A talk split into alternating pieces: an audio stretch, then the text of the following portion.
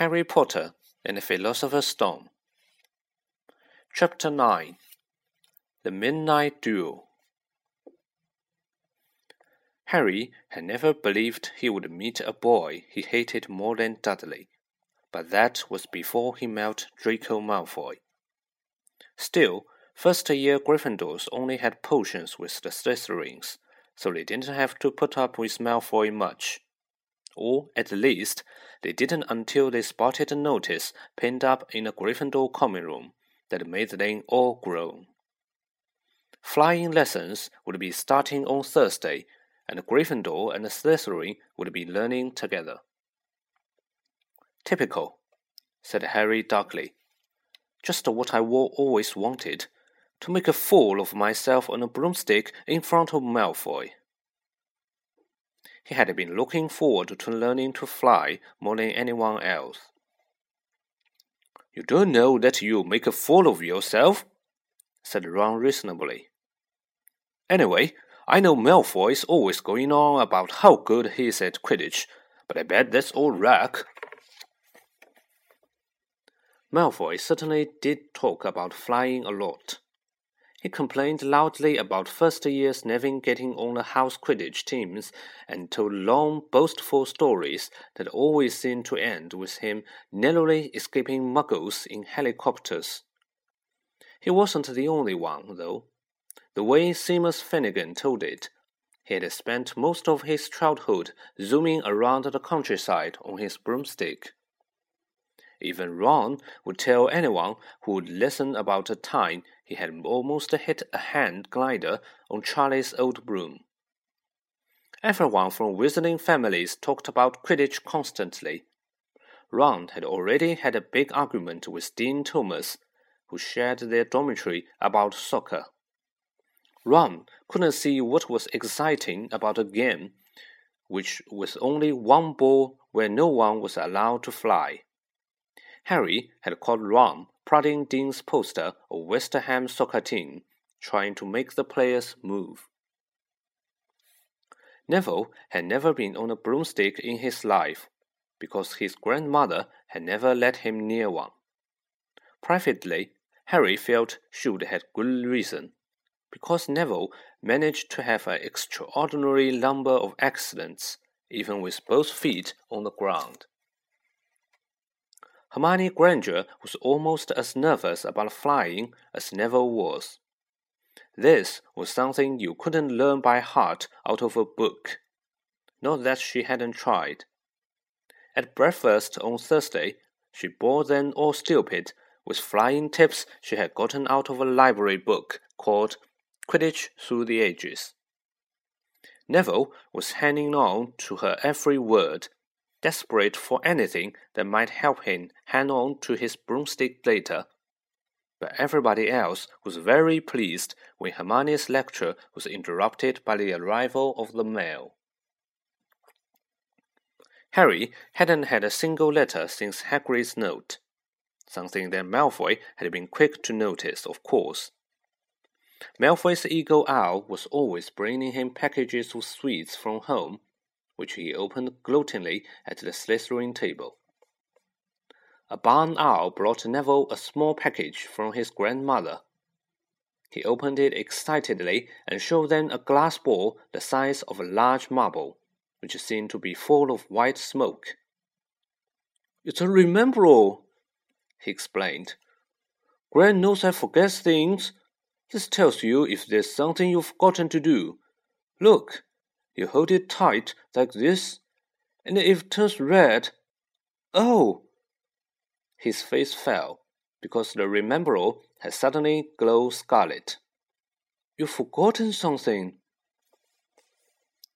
Neville was trying to remember what he had forgotten when Draco Malfoy, who was passing the Gryffindor table, snatched the Remembrall out of his hand. Harry and Ron jumped to their feet. They were half hoping for a reason to fight Malfoy, but Professor McGonagall, who, who could spot trouble quicker than any teacher in the school, was there in a flash. What's going on? Malfoy's got my Remembrall, Professor. Scowling, Malfoy quickly dropped the Remembrall back on the table. Just a looking, he said, and he sloped away with Crabbe and Goyle behind him. At three thirty that afternoon, Harry, Ron, and the other Gryffindors hurried down the front steps onto the grounds for the first flying lesson. It was a clear, breezy day, and the grass rippled under their feet as they marched down the sloping lawns toward a smooth, flat lawn on the opposite side of the grounds to the Forbidden Forest, whose trees were swinging darkly in the distance. The Slytherins were already there, and so were twenty broomsticks lying in neat lines on the ground. Harry had heard Fred and George Weasley complain about the school brooms, saying that some of them started to vibrate if you flew too high, or always flew slightly to the left. Their teacher, Madame Hooch, arrived. She had short grey hair and yellow eyes like a hawk. Well, what are you all waiting for? she barked.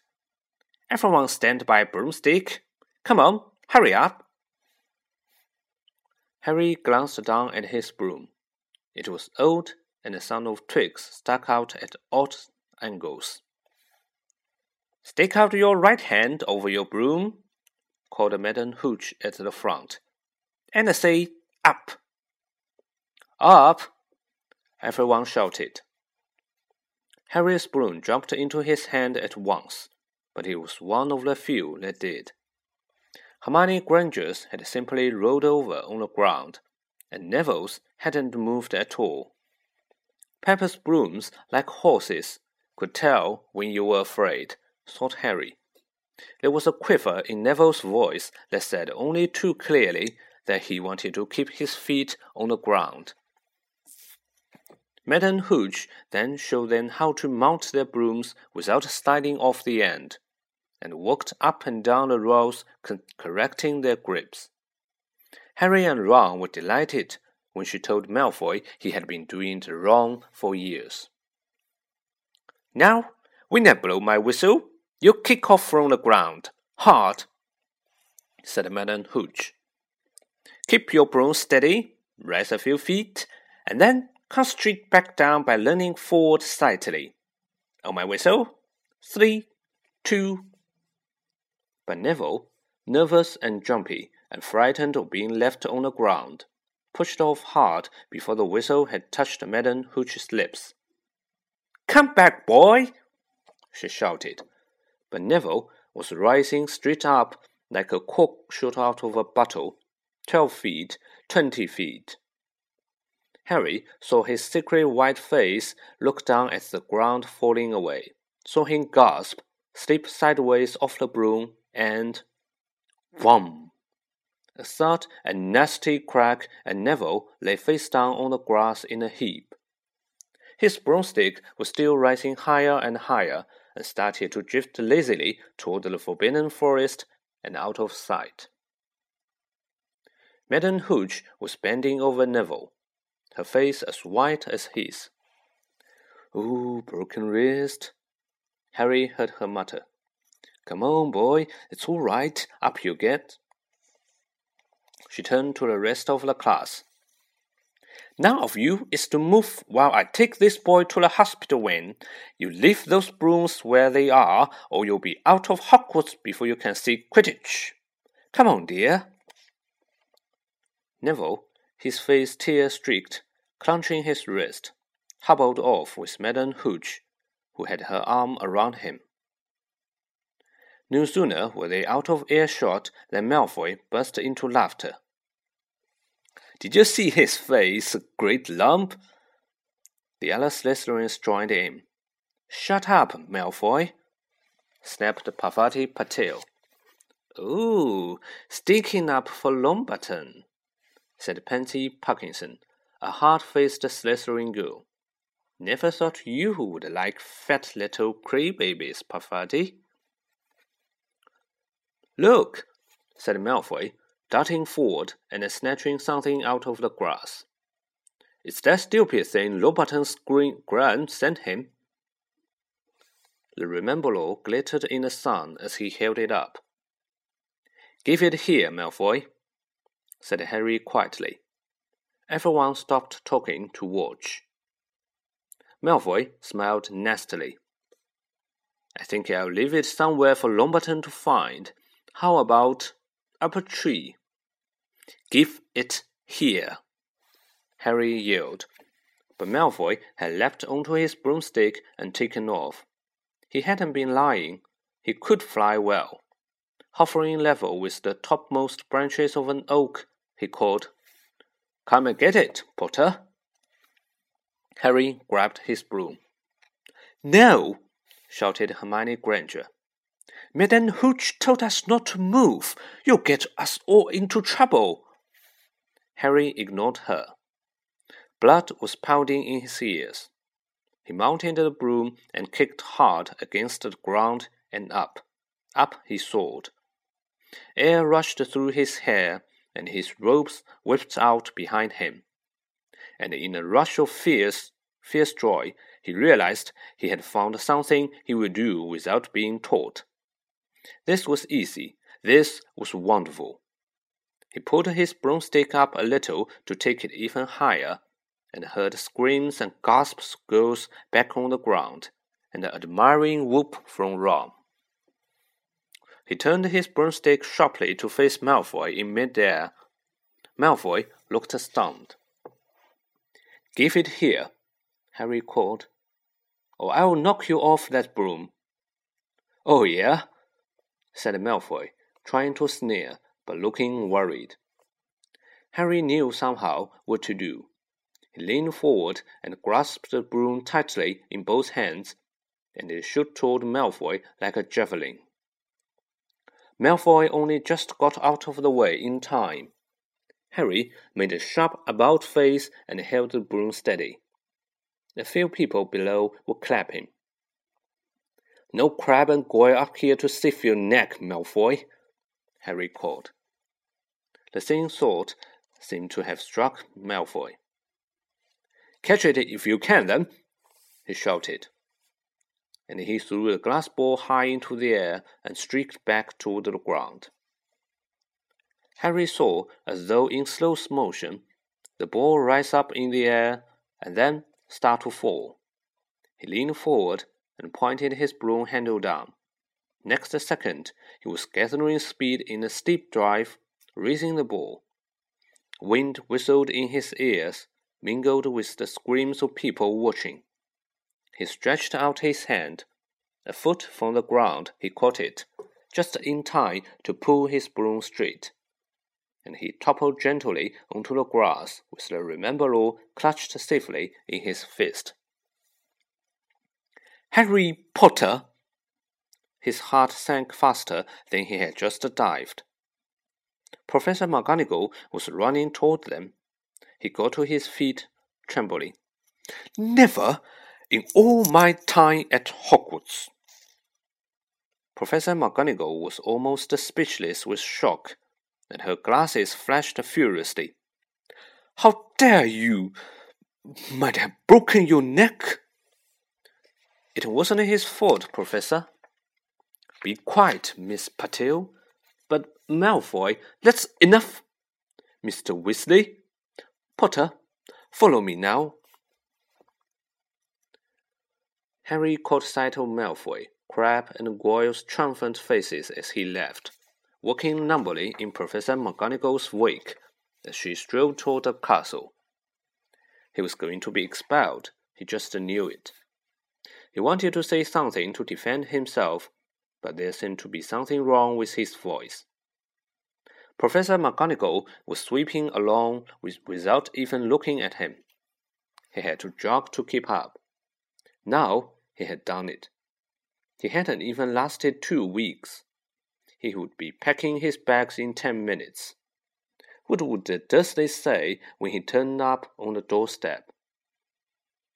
Up the front steps, up the marble staircase inside, and still Professor McGonagall didn't say a word to him.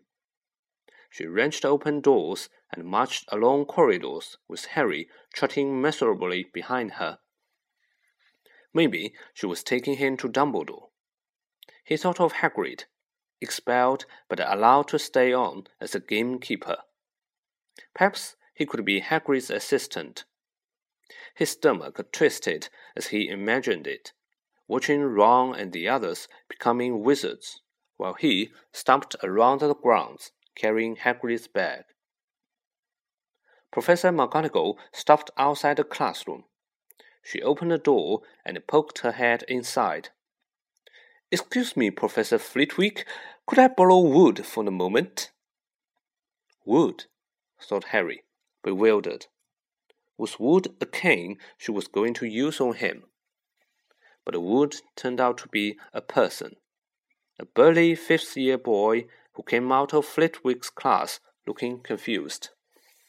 Follow me, you two, said Professor McGonagall, and they marched on up the corridor.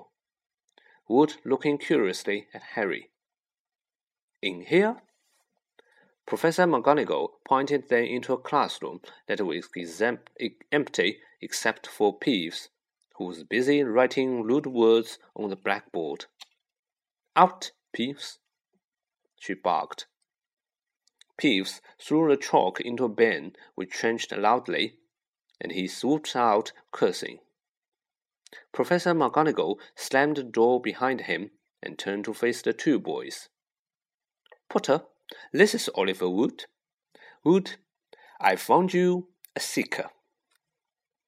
Wood's expression changed from puzzlement to delight. Are you serious, Professor? Absolutely, said Professor McGonagall crisply. The boy is a natural. I've never seen anything like it. Was that your first time on a broomstick, Potter? Harry nodded silently. He didn't have a clue what was going on, but he didn't seem to be being expelled, and some of the feeling started coming back to his legs. He caught that thing in his hand after a fifty foot dive. Professor McGonagall told Wood. Didn't even scratch himself. Charlie Weasley couldn't have done it. Wood was now looking as though all his dreams had come true at once. Ever seen the game of Quidditch, Potter? he asked excitedly. Wood's captain of the Gryffindor team, Professor McGonagall explained. He's just a build for a seeker, too, said Wood, now walking around Harry and staring at him. Light, speedy. We'll have to get him a decent broom, Professor. A Nimbus 2000 or a Clean Sweep 7, I would say. I shall speak to Professor Dumbledore and see if we can't bend the first year rule. Heaven knows, we need a better team than last year. Flattened in the last match by Slytherin, I couldn't look Severus Snape in the face for weeks. Professor McGonagall peered sternly over her glass at Harry. I want to hear you are training hard, Potter, or I may change my mind about punishing you. Then she suddenly smiled. Your father would have been proud, she said. He was an excellent Quidditch player himself.